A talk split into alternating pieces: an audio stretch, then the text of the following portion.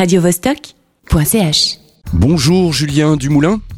Oui, bonjour. Alors, tu es programmateur, j'imagine, au Ciné Club universitaire, c'est ça? C'est ça. Vous avez attaqué un cycle Dieu et héros depuis le 9 janvier qui durera jusqu'au 27 du 3 à l'auditorium Arditi à la place du cirque. C'est ça donc, hein? C'est ça. Alors, parle-nous un peu du prochain film qui va être projeté, c'est-à-dire le lundi 23 janvier, Electra, réalisé par Michael Cassiosianis en 1960. Yanis. Voilà, en 1962 avec Irène Papas entre autres. Que peux-tu nous dire sur ce film?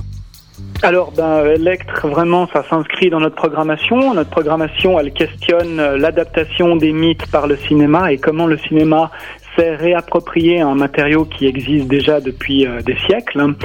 Et euh, Electre, c'est vraiment une, une des manières de montrer une de ces, une de ces adaptations en particulier une adaptation cette fois qui cherche à rester la plus fidèle possible au matériau d'origine, à savoir la pièce de Ripide.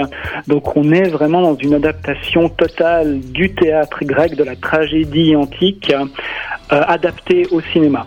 Encore une histoire euh, d'amour qui finit mal, c'est tragique, il y a de la guerre et tout ça quoi.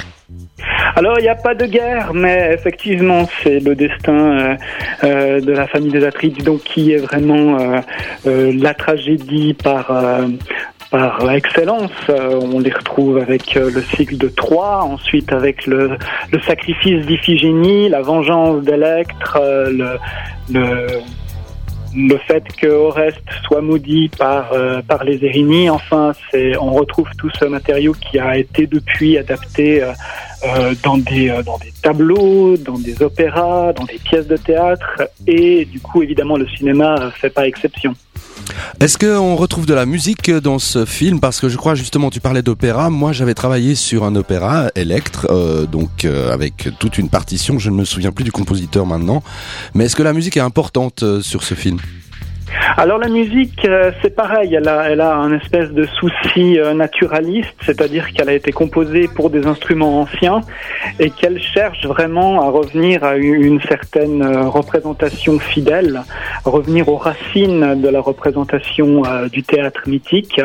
Donc je pense qu'on peut aussi faire un parallèle avec une façon euh, de pour les Grecs de, de retrouver aussi un, un patrimoine et une identité à travers ce, ce type d'adaptation. Donc oui, la musique a son importance.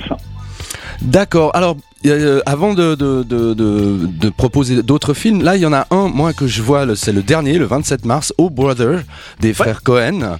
Qu'est-ce que ça a à voir avec la mythologie euh, Dieu et héros, ce film?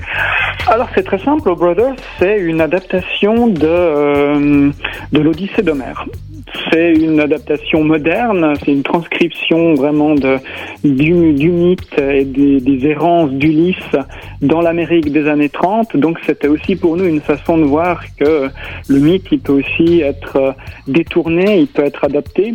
Alors parfois, euh, ces détournements et ces adaptations, elles se font de manière assez, assez malhonnête, puisqu'elles distillent aussi certaines, certains idéaux. euh, évidemment, certains, pays se réapproprient des mythes pour leur faire dire un peu ce qui les arrange. Chez euh, les frères Cohen, euh, ce qui nous intéresse, c'est que c'est des gens qui ont toujours été euh, euh, intéressés par la bêtise humaine. C'est quelque chose qui habite sous leur cinéma. Tout à fait. Et euh, là, avec O Brother, on a vraiment une façon de récupérer un mythe euh, qui était d'ailleurs déjà à l'époque une espèce de, critique, un peu un pastiche de ce qui se faisait d'habitude, puisque si on réfléchit aussi à l'Iliade, la façon dont les dieux se comportent dans l'Iliade, euh, euh, c'est la marque aussi d'un certain euh, euh, détournement de ce qui se faisait à, l'époque d'Homère.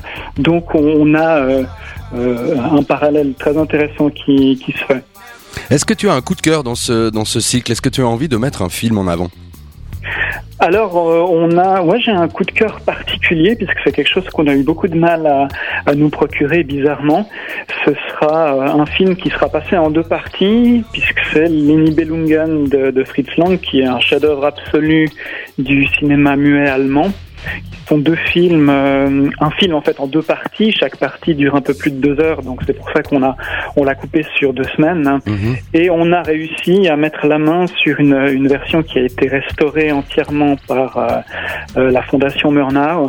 avec euh, des sous-titres euh, en français et donc dans une version vraiment remasterisée en haute définition qui permet vraiment de rendre hommage à ce qui a été longtemps un des films les plus chers de l'histoire du cinéma. Donc c'est c'est une, une épopée vraiment assez exceptionnelle.